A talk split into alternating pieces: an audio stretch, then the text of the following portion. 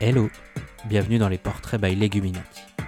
Les portraits by Leguminati, c'est un programme court, un tête-à-tête pour découvrir le parcours de vie et professionnel de gens extraordinaires qui, à leur façon, font avancer le milieu de la food végétale. Merci de nous écouter et de nous soutenir. Salut l'équipe, bienvenue dans la saison 2 des portraits by Leguminati. Je profite de cette intro pour remercier toutes les personnes qui ont contribué, écouté et soutenu les premiers épisodes. J'ai eu envie de créer ce podcast pour montrer l'étendue et la diversité qu'il existe dans le milieu de la food végétale. Mettre au grand jour l'ouverture et la curiosité que nous nous devons d'avoir pour avancer, loin des clichés et du sectarisme que l'on nous prête parfois. Après ce teasing façon Netflix, entrons dans le vif du sujet.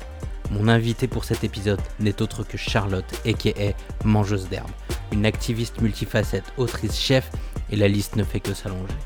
Mais plus que tout, elle n'a pas sa langue dans sa poche.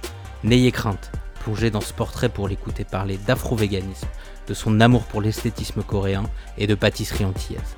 Bonne écoute. Hello Charlotte, est-ce que tu pourrais te présenter pour ceux qui ne te connaissent pas? Bonjour, bonjour. Bah déjà, merci euh, de m'inviter euh, dans ton podcast. Alors, je m'appelle Charlotte, je suis la fondatrice de Mangeuse d'herbe, euh, qui est un Insta food activiste, comme j'aime à Donc, je, j'y propose du contenu afro-vegan, c'est-à-dire eh bien, des plats antillais notamment, aussi euh, bah, du continent africain, végétalisé, euh, des alternatives, mais aussi des réflexions sur notre rapport euh, à l'animal et au spécisme, et bien sûr aux questions raciales et sociales. Merci beaucoup. Est-ce que tu peux nous expliquer un petit peu comment tu découvres la food végétale? Alors, comment je la découvre? Alors, à la base, c'est pas du tout, ça n'est pas du tout partie de ma culture. Euh, chez moi, on mange très carné. Je suis euh, guadeloupéenne euh, de base, mais j'ai aussi des origines auvergnates. Donc vraiment, entre le Cantal et tout le reste, ça a été un vrai carnage, je pense, dans mon estomac. Et puis, en fait, je le découvre bah, par une autre personne noire, en fait, une autre femme noire bah, qui euh, m'explique clairement qu'elle ne consomme pas de produits animaux, ni ces produits dérivés. Donc j'étais assez euh, surprise. Euh, au, fur, et à mesure de discussion, on, prend, enfin, je prends conscience qu'il y a vraiment des problématiques plus profondes et multiples, on va dire, au niveau de la consommation bah, carnée. Donc notamment avec avec euh, l'empoisonnement euh, des pays d'Afrique, avec notre consommation occidentale, le fait qu'on envoie euh, des produits, le reste de nos produits carnés, eh bien conservés dans du formol ou parfois même dans de la javel ou avariés tout simplement, ou parfois les trois, dans, bah, voilà, chez, chez ces personnes. en tant que, que, personne militante et concernée, voilà, sur, par rapport au bien-être euh, de mon peuple et, de, et, sa, souveraineté, et sa souveraineté et euh, juste leur vie, ça m'a paru euh, quand même assez choquant. Qu'on en parle si peu. Et ça m'a emmené bah, le soir même à rentrer chez moi assez, assez estomaqué et puis à aller vérifier tout ça. J'ai donc passé ma petite nuit de l'horreur et en faisant des recherches multiples. Donc voilà, ça pouvait être bah, des petites vidéos qui étaient peut-être un petit peu choquantes, mais franchement, j'en ai pas consommé beaucoup. ce qui m'a vraiment calmé, c'était sur tout ce qui était sur le jambon de Bayonne. Bah, et notamment le claquage des cochons. Donc ça, ça m'a vraiment... Euh, waouh J'étais genre, ah oui, d'accord, on est à ce niveau-là euh, de, cruauté.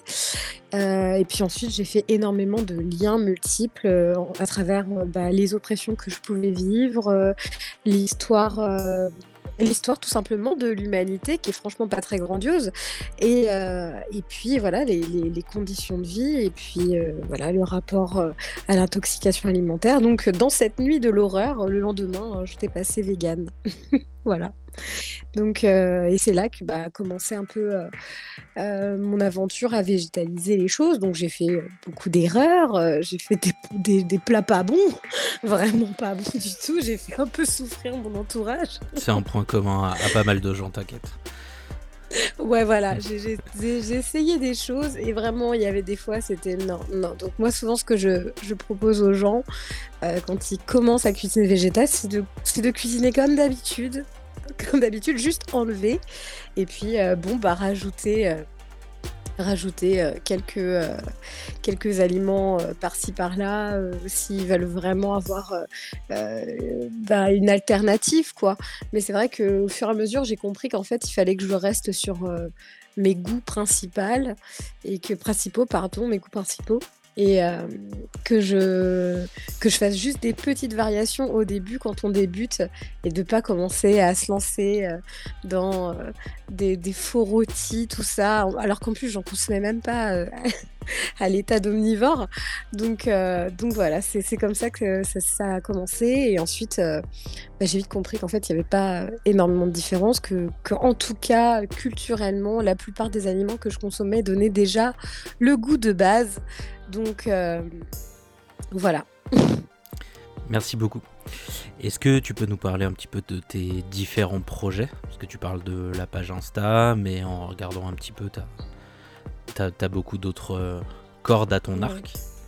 Ouais, heu, bah, écoute, moi je suis un peu, de base en fait, je suis styliste modéliste et donc je me suis un peu lancée, bah, j'ai un peu lancé cette page, juste pour à la base, sensibiliser ma famille antillaise. Parce que, heu, c'est vrai que, bah, heu, déjà dans le véganisme, heu, c'est quand même, très, occidental, très blanc. Donc, heu, les recettes, heu, clairement sont pas forcément au goût, heu, bah, de personnes qui ont une culture, différente, quoi. Donc voilà, j'en avais un peu marre d'entendre leurs excuses, alors qu'ils savent extrêmement bien cuisiner. Donc à la base, je suis partie sur ça, quoi. Mais c'est vrai qu'au fur et à mesure, bah, en fait, j'ai un peu touché à tout, un peu à la photo culinaire, au stylisme culinaire, ensuite, bah, à à créer mes propres recettes. J'ai également un site vous pouvez retrouver, heu, la plupart de mes recettes. Heu, pour, heu, me soutenir ou pour un petit peu me développer, je propose de la pâtisserie, à la commande, pour retrouver voilà des des des saveurs et heu et des pâtisseries un peu phares, heu, des Antilles, par exemple comme le Mont Blanc, heu, ou encore, le pain beurre, voilà des brioches, des brioches antillaises traditionnelles. Donc je je bosse là-dessus.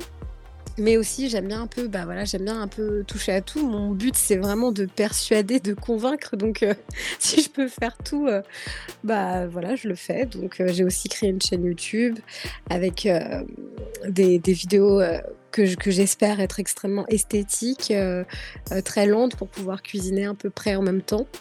Hem, voilà, sur un sur un style, heu, un style, heu, très coréen parce que j'avoue, je je regarde et je consomme, un nombre de de de vidéos coréennes. Alors bon, quand je tombe pas dans les pommes et qu'il y a pas une grosse tranche de viande, mais souvent j'arrive à trouver des vidéos végétales toutes simples et c'est vrai que j'aime beaucoup, bah, voilà, cette poésie et cette gratitude autour de la nourriture. Voilà, quand elle est pas carnée, parce que sinon la gratitude, va le dire au gars. Mais sinon, heu, j'aime beaucoup, heu, voilà cette, heu, cette poésie, cette mise en valeur d'un plat, parce que très souvent, notre rapport au végétal, c'est: «Ah bah, c'est pauvre, il y a peu de choses, heu heu, ça va pas nous suffire» et donc le fait, moi, de travailler ça, que ce soit, visuellement, par la photo, par la vidéo, heu, ça me permet de mettre un peu des lettres de noblesse, sur ma cuisine et hem et parce qu'on sait bien que, l'Occident a l'apanage, a le trophée de la bonne cuisine et Heu, donc vraiment créer des lettres de noblesse et heu, une certaine poésie autour, heu, de quelque chose qui va peut-être, être en mode, relégué au stade, de la nourriture de maman ou des choses comme ça, quoi et au contraire, j'aime bien, redorer tout ça et montrer le précieux, le précieux, comme on dirait. Voilà. Merci beaucoup. Tu l'as un petit peu, heu, évoqué, heu, dans ta réponse précédente, mais le grand public a souvent une vision du véganisme comme un sujet plutôt réservé à des personnes privilégiées et urbaines. Est-ce que tu peux nous donner un petit peu, heu, ton point de vue sur le sur le sujet? Oui, oui, oui, bah, Heu, bah, pour moi déjà c'est c'est complètement une hérésie totale puisque, heu, alors bien sûr le véganisme tel qu'on le connaît aujourd'hui, hein, il est, heu, né en rapport à un monde, heu, on va pas faire des anachronismes, complètement, bizarres, mais c'est-à-dire que le véganisme, c'est-à-dire ne pas consommer, voilà de produits testés, tout ça et cetera, ça se pose aussi dans un monde moderne, hein, et mondialisé, qui qui, bah, qui nous permet, d'avoir accès à à toutes ces choses et j'ai envie de dire même en zone rurale, hein. C'est-à-dire qu'en zone rurale, les gens aussi accès à tous ces produits, hem, à toutes ces à toutes ces possibilités, quoi. Donc le véganisme tel qu'on le connaît, oui, en effet, c'est quelque chose d'occidental, mais heu, en tout cas, le végétalisme ou même une sorte de véganisme, heu, autre existe dans le sens, où, bah, par exemple, en, heu, en Afrique, heu, précoloniale, il y a énormément de pays, heu, d'Afrique, qui n'étaient pas carnés ou très, très peu, voire on n'est pas certain qu'ils en consommaient. Déjà ça se voit, bah, par exemple, avec, l'intolérance au lactose qui est de de 80 heu, dans le continent africain quand même. Donc c'est-à-dire que clairement ces personnes-là n'ont absolument pas l'habitude, heu, depuis des générations et des générations de consommer, heu, bah, des produits laitiers. Heu, faut savoir aussi que la plupart des produits laitiers, même s'il existe bien sûr, heu, des bergers et cetera, hem, et des peuples, nomades, heu, la plupart des produits laitiers qu'on trouve sont sous forme de poudre, et ce sont voilà, c'est un peu les déchets de l'Occident qui se sont vus implanter dans les pays d'Afrique. On le retrouve même dans la pampa, rwandaise, hein, c'est-à-dire que on retrouve ce ce lait qui fait presque partie de la culture, mais qui n'a absolument rien à faire là. Un peu comme, heu, tous ces par exemple les, les, les cubes, heu, les bouillons, Jumbo, voilà, Maggi, qui font, presque partie, des plats en mode: «Mais comment est-ce que tu peux ne pas cuisiner, sans, Jumbo?» ou, voilà, ou ou tous ces produits, ultra transformés, sucrés, salés, heu, comme pas possible. Heu, non, ça ne fait il y a des choses en fait qui ne font pas partie de la culture à la base et qui sont issues de, bah, l'impérialisme alimentaire tout simplement. Heu, le fait que justement il y ait des grosses problématiques, sur le continent, notamment liées, au rapport, exportation-importation qui est extrêmement, injuste, et qui valorise bien sûr, bah, les, heu, les, hem, les exportations, heu, bah, de café, de cacao, de colbates, d'uranium, tout ça pour, notre petit confort. Et et bien sûr, bah, la population, par contre, elle bénéficie, des importations, on va dire, très, très pauvres. Et comme je comme je te l'ai dit juste avant avec, le poulet et cetera, heu, des parties extrêmement toxiques, heu, voilà, empoisonnées, hein. De toute façon, je sais pas si tu avais vu le, heu, la poubelle, heu, du monde là avec, bah, voilà les déchets que l'on déverse notamment, bah, c'est à peu près le même système mais au Ouais. niveau alimentaire. C'est à peu Mmh. près le même système et en plus on les on fait payer ça, un bras quoi, en plus.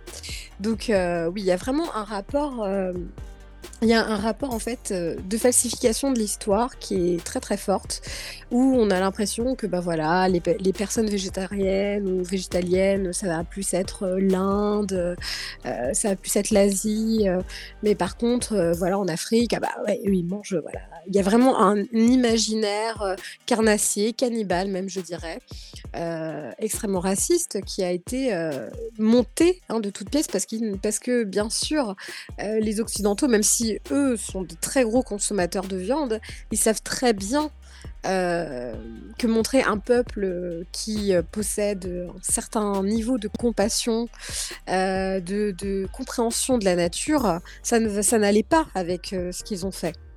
Il faut, créer des imaginaires, qui font peur, violents,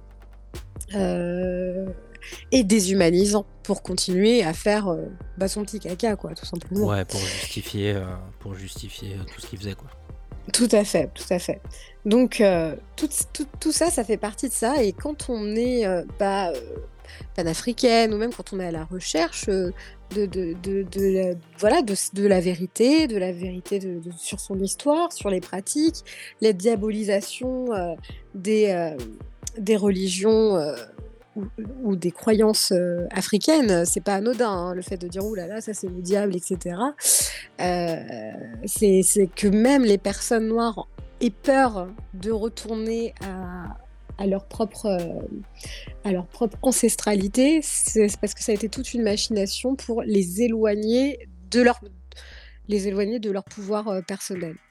Donc c'est sûr que que, que, que ben voilà, on, on, a grandi en pensant que notre culture était très carnée, que ça faisait partie de tout ça. Et quand on y réfléchit, ben déjà, voilà, quand on voit ben, rien que l'abondance de la nourriture, notamment en Afrique de l'Ouest, Afrique centrale, clairement même aujourd'hui, quand on va là-bas, on, se rend compte que les plats sont quand même très peu carnés et s'il y a de la viande, c'est extrêmement peu. Quand on, quand on constate que les noms des plats, euh, pour la plupart, portent des noms de plantes, Hein, contrairement par exemple euh, en France, euh, ben voilà, on n'a pas de plats qui n'ont pas de nom carné et qui seraient salés. Par exemple, euh, j'aime beaucoup parler de, ce, plat que j'appelle le, dark magic, euh, qui s'appelle la blanquette de veau. Je me dis, ah ouais, quand même, c'est un certain niveau quoi, euh, de psychopathie. C'est-à-dire qu'on s'est dit, ouais, tiens, je vais prendre le bébé et ensuite je vais l'arroser de son lait maternel. Waouh! Après, on, non, mais va dire que... On n'y pense pas en fait. Mais c'est totalement ça. Ah, moi, pour moi, c'est genre, euh, ouais, quand, euh, quand je disais, euh, ah ouais, mais c'est, ils font des trucs bizarres, oulala, c'est des trucs du diable. Attends, qui fait les trucs du diable là, le gars Entre la personne qui arrose en mode, ouais, il va baigner dans son jus, waouh, waouh. Donc, pour moi, vraiment, tout cet esprit carné, le fait que bah voilà, la viande elle doit être dans la, dans la sauce, elle est indissociable, hein, bœuf bourguignon, etc. Euh, euh, quand voilà, on voit un mafé, hein, on retire le bœuf, euh, le mafé, il a toujours le goût du mafé, hein, parce que le bœuf est cuit à côté. Et après, on le rajoute comme ça. On voit vraiment à quel point l'animal est rajouté, quoi. Et une autre chose qu'on peut un peu déceler, le fait qu'une culture à la base n'est pas carnée, c'est notamment les méthodes de cuisson. Alors, c'est aussi lié aux températures, bien sûr. Euh, mais moi, très souvent, dans ma famille antillaise, euh, ils me font toujours rire parce qu'ils sont en train de me dire oui, euh, on aime trop la viande, blablabla. blablabla.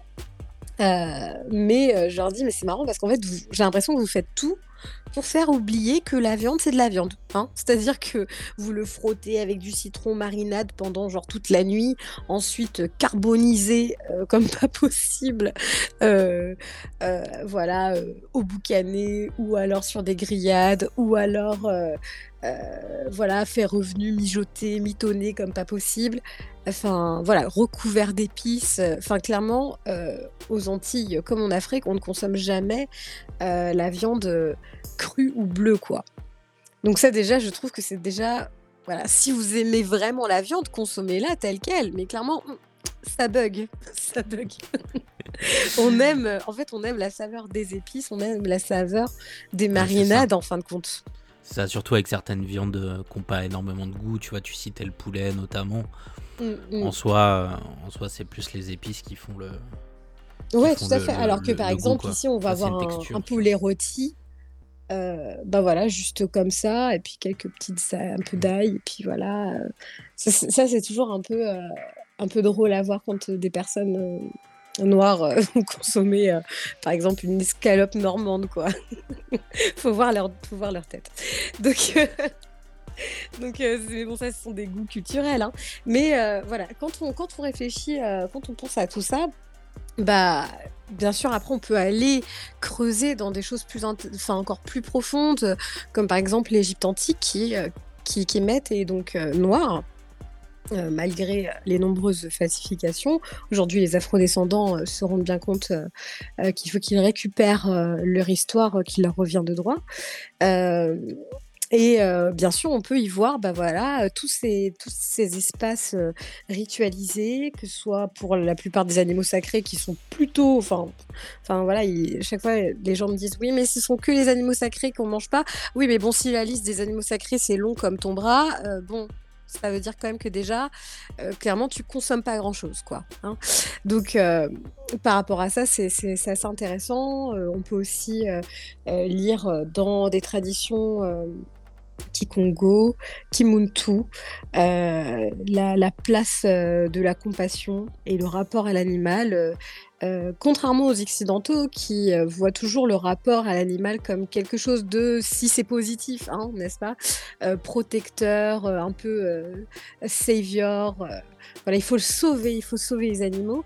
à la base, dans certains pays d'Afrique, le paradigme est complètement différent et l'animal est enseignant. Donc déjà, ça, c'est quelque chose qui est très intéressant. C'est qu'on passe de je vais te protéger, je suis au-dessus de, de j'apprends de toi.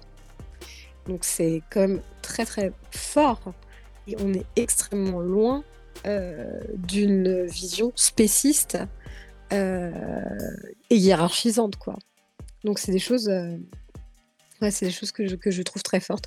Par rapport aussi à cette, question sur le véganisme, un truc de blanc, il faut savoir que, que l'alimentation, bah, en tout cas ce que aujourd'hui les occidentaux appellent la raw food, la cuisine crue, existe depuis déjà très très longtemps, notamment en Jamaïque euh, ou dans d'autres pays, la Dominique, enfin pratiquée un peu partout, euh, mais notamment mis en place mis en place par les, par les Rastas euh, et par, euh, par, euh, par tout ce mouvement qui, qui, en fait a été extrêmement limité par les populations occidentales et blanches. Hein.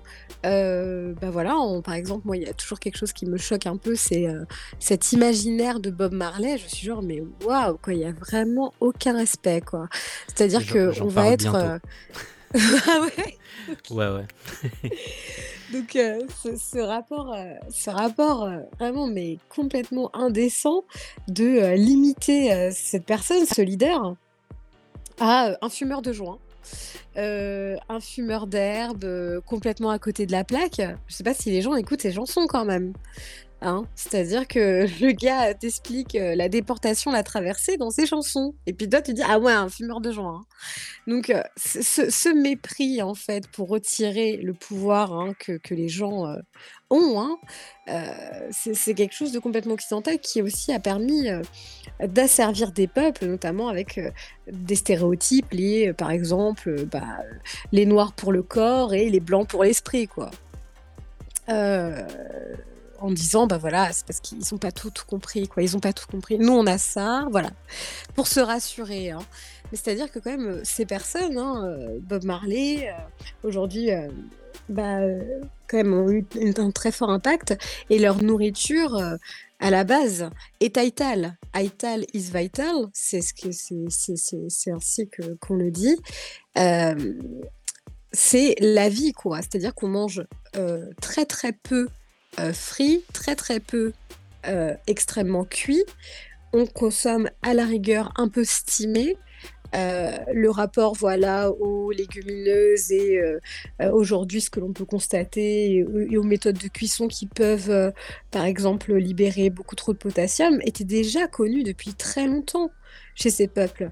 Mais c'est-à-dire que ce sont, des, ce sont des personnes à qui on n'accorde absolument aucun crédit et c'est que une fois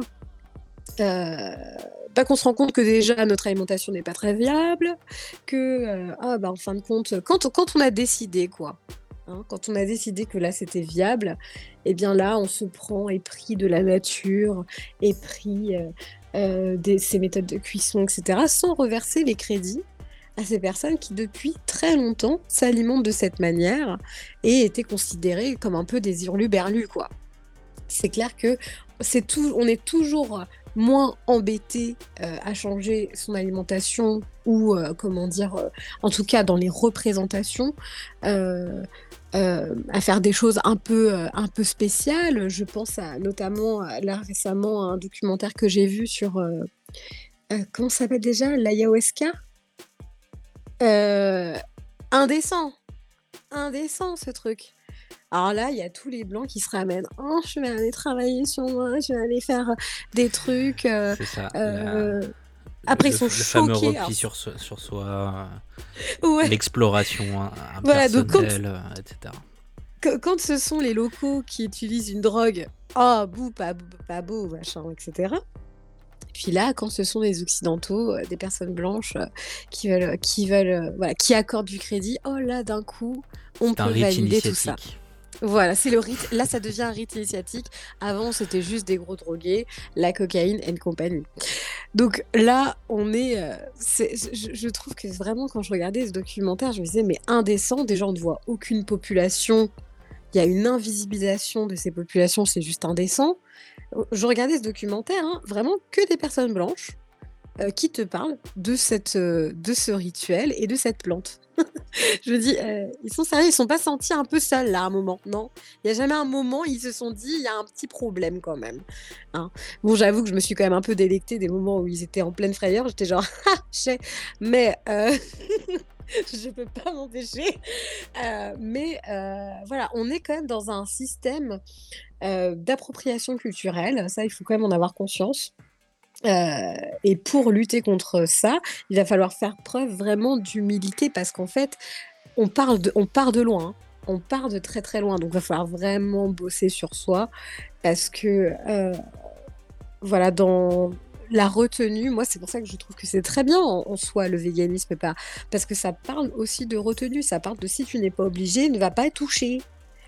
Voilà et bah, je trouve que ce serait des ce serait un principe à appliquer à beaucoup de choses. Merci beaucoup pour cette réponse extrêmement détaillée. Ouais, un peu longue, désolée. Non, t'inquiète, c'était très intéressant. Heu, tu as parlé, heu, d de ta chaîne YouTube, heu, effectivement, après avoir regardé les vidéos, j'ai trouvé qu'elles étaient, un petit peu différentes esthétiquement parlant, Ouais. dans le traitement de l'image, le storytelling et cetera. Est-ce que c'est un média que tu souhaites, un peu plus développer? Alors, je t'avouerai que les vidéos YouTube, c'est tellement de travail. Franchement, je suis assez choquée, quoi. Je suis un peu: «Oh là là!» maintenant limite, ça m'a fait un peu limiter ma ma consommation de vidéos YouTube parce que j'arrive plus à m'empêcher de voir tout le travail derrière et ça me fatigue, en fait. Quand je vois tout ce travail, je me dis: «Ah ouais, quand elle a fait ça, oh là là, ça a dû être dur». Enfin voilà, donc vraiment même moi, ça me responsabilise sur mon ma consommation de vidéos, quoi et heu, donc franchement, heu, j j'aimerais bien, peut-être quand j'aurai plus de moyens, heu, peut-être la capacité d'avoir une équipe, un jour, je ne sais pas, pour l'instant, c'est pas le cas, mais c'est vrai que j'aimerais bien, j'aimerais bien développer ça, mais c'est vrai que je me concentre surtout sur, tout ce qui est atelier, en ce moment. Heu, bon, bah, alors bien sûr mes réels, heu, pour, heu, pour, bah, pour montrer aux gens que voilà, enfin déjà pour montrer aux gens ma personnalité aussi, parce que je suis quelqu'un de très, très joyeuse à travers les thèmes que je que je que je traite. J'ai C'est vraiment contagieux, du coup. énormément de joie de vivre et je pense que, les la consommation de plantes m'aide beaucoup, même si bon, bien sûr, culturellement, dans ma famille, on est aussi énormément comme ça. Mais heu, c'est vrai que, heu, bah, voilà, je sens que que, bah, voilà, que je suis plus heureuse, que mon corps fonctionne mieux depuis, j à de base, je suis, heu, je suis asthmatique sévère, de de dingue. Je D'accord. des hôpitaux tous les ans, des des ensuite, voilà, intubation, la totale, bon bref, voilà. Et c'est vrai que, bah, déjà, ça va déjà beaucoup mieux, j'apprends énormément et c'est quelque chose que je veux transmettre, quoi, hein, à travers, heu, ce côté militant. Je pense que la joie militante, c'est extrêmement important. Déjà, heu, bah, parce que les gens, heu, bah, s'y connectent beaucoup plus facilement qu'avec un gros texte, heu, bien dur à lire. Même si pour moi, c'est essentiel les 2, hein. On va pas être tout le temps dans l'entertainment. No, no, no. Heu, donc voilà, récemment, j'ai travaillé avec une école panafricaine, hem, qui, pour avec des enfants et c'était vraiment, heu, fantastique parce que j'ai l'habitude de parler à des adultes, tout simplement et heu, c'était un peu fou, quoi, parce que c'était pas pour autant que c'était plus facile, contrairement à ce qu'on peut croire, hein. Les enfants en mode: «Bah oui, c'est simple, heu, on leur dit, voilà, il faut pas tuer d'animaux, c'est simple». Mais en fin de compte, c'est pas si simple parce que il faut travailler autour d le fait de même les faire douter de ce qu'on leur dit. mais genre depuis pas très longtemps. Heu, comment est-ce que je quoi? Mais pourtant on m'a dit ça donc heu, oui, mais c'est pas exactement ça. Enfin, tu vois, par exemple, il me parlait: «Bah oui, mais il y a des animaux qui sont domestiques et d'autres, bah, pour l'élevage, c'est comme ça, quoi». Comment comment enfin, ouais, détruire un «c'est comme ça» sans défoncer l'autorité du parent qui est juste à côté? Donc heu, c'était vraiment une expérience intéressante et pour moi, vraiment, la sensibilisation des personnes, c'est extrêmement important. J'aimerais faire, heu, plus de conférences. Enfin, j'en ai encore jamais fait, mais là, par exemple, je serai présente, heu, à l'université antispéciste, de Dijon, où je vais donner deux deux conférences sur l'antispécisme et la colonisation. Voilà, donc j'en parlerai bientôt, mais c'est vrai que, heu, c'est quelque chose qui m'intéresse énormément. C'est beaucoup, beaucoup de travail, mais que ce soit des supports écrits, heu heu, voilà, donner des conférences, donner des ateliers où genre, bon, bah, bien sûr, on va faire des cookies, mais on va quand même un petit peu parler de conditions animales. C'est hyper, hyper épanouissant. J'ai l'impression de, bah, de mêler le plaisir, à l'utile et heu, on va dire que pour l'instant, ouais, les vidéos passent un peu à côté, enfin, un peu plus tard, quoi, parce que je sens, sens que, bah, j'ai l'énergie j'ai l'urgence, heu, bah, d'aller carrément, aux oreilles des gens. Et c'est vrai que, bah, l'aspect esthétique des recettes, c'est cool et tout, mais c'est vrai que, bah, je parle pas de conditions animales et en ce moment, c'est vrai que c'est vraiment, ce qui m'importe, le plus. OK. Est-ce que tu as des même si tu l'évoques un petit peu là déjà, des projets pour le futur dont tu peux déjà nous parler? Oui, bah, là, je vais avoir, heu, je vais avoir une collaboration pour un livre collectif, heu, qui va bientôt sortir, donc heu, sur l'afropéanité. Heu, donc heu, donc ça, c'est voilà, je je j'en dis pas plus, mais ça va être c'est intéressant. Donc voilà, des petits défis de de livres là, j'en ai un autre qui va sortir en septembre, où j'ai participé, à un livre d'écoféministes. Heu, je vais, voilà, je pense que je vais lancer des cours de cuisine, heu, très bientôt, des ateliers, enfin, parce que je dis ça depuis très longtemps, mais j'avoue que j'ai énormément le syndrome de l'imposteur, heu, qui revient qui revient, qui me maltraite un peu. Heu, voilà, donc faire ce type de choses, et puis, j'espère, pouvoir, bientôt, bah, voyager, déjà retourner chez moi, en Guadeloupe et puis pouvoir travailler avec, des des des légumes, heu et des des, hem, des des outils, heu, pays quoi, pour pouvoir, updater un petit peu tout ça et puis donner aussi des possibilités aux personnes qui, ne vivent pas forcément en France ou qui sont dans un mode de de de consommation, qui aspirent en tout cas à un mode de consommation plus sain, et aussi, d'indépendance alimentaire. Heu, voilà, j'aimerais vraiment beaucoup explorer ça, cette indépendance alimentaire. Comment est-ce que, heu, voilà, on peut créer des plats différents, intéressants quand on est soumis à notre propre culture, heu, des plantes? Voilà, ça c'est quelque chose qui ce sera un un un nouveau défi que j'aimerais bien, j'aimerais bien entreprendre, très bientôt, mais je pense que ça se fera d'ici peut-être 1 an et ensuite j'aimerais bien, bien sûr, travailler sur mon livre de cuisine. Heu, je travaille aussi sur un livre sociologique qui est «Le véganisme et la communauté noire». Heu, donc voilà, beaucoup d'écriture. Je pense que ça va pas sortir tout de suite parce que vu comment je suis un escargot, c'est voilà, C'est mais beaucoup de heu, travail là aussi, hein, ouais, c'est beaucoup de travail. Ouais, ouais, c'est beaucoup de travail, mais c'est vrai que c'est tellement enrichissant parce que ça me permet de voilà, pareil pour les conférences, c'est très, très dur, mais en fait, ça me permet de créer des master class qui, heu, qui ensuite seront rodées, que les gens, je je dès que je leur en parle, ils me ils me donnent aussi des informations, je me nourris de ça, donc c'est super enrichissant. Merci beaucoup. On a hâte, heu, en tout cas que que tout ça se concrétise. Ouais, merci beaucoup. Heu, maintenant j'ai, heu, 2 petites questions, pour connaître un petit peu plus ton ton rapport personnel, à la food. Ouais. Si je t'invite à un barbecue, qu'est-ce que tu ramènes? Alors si tu m'invites à un barbecue, qu'est-ce que je ramène? Alors je pense que je ramène, heu du maïs.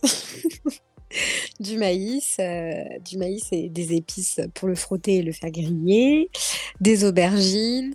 En soi, je pourrais dire, euh, oui, euh, je ramène euh, des simili, euh, mais franchement, sur le coup, j'ai pas du tout envie de ça. Donc vraiment, euh, je pense que je ramène euh, euh, de quoi faire, euh, voilà, des grillades avec des poivrons, euh, avec euh, des aubergines grillées, un filet d'huile d'olive. peut-être que je les ferai mariner avant ou peut-être pas. Mais en tout cas, ouais, des légumes. je me suis vraiment rendu compte que, que ouais, la dernière fois, j'ai acheté des, des- saucisses, je crois que c'était les Beyond Meat, là, les super grosses balaises. Et en fait, ouais, non, ça, ça, ça me parle, ça me parle pas trop, quoi. Donc, euh, ouais, j'aime bien, euh, j'aime bien ce type de choses. Et puis ensuite, une grosse salade de riz ou, euh, ou peut-être, voilà, des, des choses à côté, quoi, bah, qui calment et qui rafraîchissent un peu avec du concombre, des piments végétariens confits, voilà. Ouais, pas mal. Team légumes à fond, mais ça donne envie. Ouais. Est-ce que tu as une Madeleine de Proust culinaire? Ah ouais, bah, j'en ai plusieurs, ouais. Mais euh, j'avoue, Vas-y. euh, bah, moi je dirais euh, Madeleine de Proust, je dirais le, le haricot rouge, hein, parce que Mhm. c'est le plat du dimanche, ou les, ou les dombrés haricots rouges, parce que maintenant, j'avoue, j'en fais tellement que c'est devenu banal, quoi. Mais c'est Est-ce vrai est-ce que... tu peux nous, nous présenter un petit peu le plat pour, pour ouais, ceux les qui ne connaissent pas? Alors, les dombrés haricots rouges, bah, c'est des haricots rouges euh, revenus dans, voilà, dans du cive. Euh, Cive, c'est, c'est tout ce qui est euh, une sorte de oignon vert sauté, euh, voilà, des, des, pays chauds. Euh, donc voilà, on le fait sauter comme ça et ensuite, euh, bah, voilà, on fait revenir euh, les, les, euh, les euh, haricots rouges avec du clou de girofle, euh, etc. Bien compter le nombre de clous de girofle, sinon vous allez croquer dedans et tomber dans les pommes. Euh, donc voilà, mais pour les retirer, voilà, des feuilles de laurier, du bois d'Inde, donc c'est très assaisonné. Et ensuite, c'est tout simple, c'est un peu les pâtes, les pâtes antillaises, parce qu'en fait, c'est, on fait juste une boule de pâte avec bah, de la farine, du sel et de l'eau. Un petit peu de sel et un petit, et un petit peu d'eau. Et ensuite, on fait des petites boules on- dans les voilà, dans, dans nos mains. Et on les met, euh, et ensuite on les fait cuire comme ça euh, dans la sauce euh, des, des, des haricots rouges. Donc en fait, la sauce avec l'amidon, de la farine, etc., ça va un peu épaissir, un peu version maïzena. Et, et voilà, on va avoir des petites boules de pâte comme ça. Et j'avoue que c'est très particulier parce que bah, je pense que la plupart des Antillaises et des Antillais adorent ça. Euh, mais c'est vrai que euh, bah, euh, peu de personnes euh, qui sont pas nées avec aiment bien ça, quoi. Mais voilà, parce que c'est un peu... Ouais, mais c'est genre d'apat, quoi. Ouais, c'est trop bon, non? Donc, donc voilà. Et en fait, ça, c'est un petit peu... quand on réfléchit à l'origine du plat, c'est un petit peu l'héritage... bah, des techniques, de farine, de manioc, où en fait on sauce avec ces ce type de pâtes et on et on mange très souvent avec une avec une sauce, très gluante, soit de gombo ou de cuit. Heu, alors de cuit, c'est un peu plus rare maintenant, mais heu, v voilà, c'est un peu cette cette technique, heu, c'est un peu ça, sauf que bon, bah, là, on le mange avec des fourchettes et cetera, machin. Mais heu, je je pense qu'il y a un petit peu cette influence, de de de pâtes dans la sauce comme ça et qui épaississent, voilà. Ça donne euh, très envie. Grave. Merci beaucoup en tout cas pour, euh, pour toutes tes réponses, euh, les développements et, et ta, et ta vision en tout cas de, de tout ça. Mais de rien, merci à toi de m'avoir invitée. Avec plaisir et à bientôt. Salut. Merci, ciao. Les portraits by Leguminati, c'est fini pour aujourd'hui. Si vous voulez retrouver Mangeuse d'herbe sur Instagram, c'est mangeuse d'herbe. Leguminati est en écoute sur toutes vos plateformes préférées. N'hésitez pas à noter, commenter et nous retrouver sur leguminati.podcast. Prenez soin de vous et à bientôt.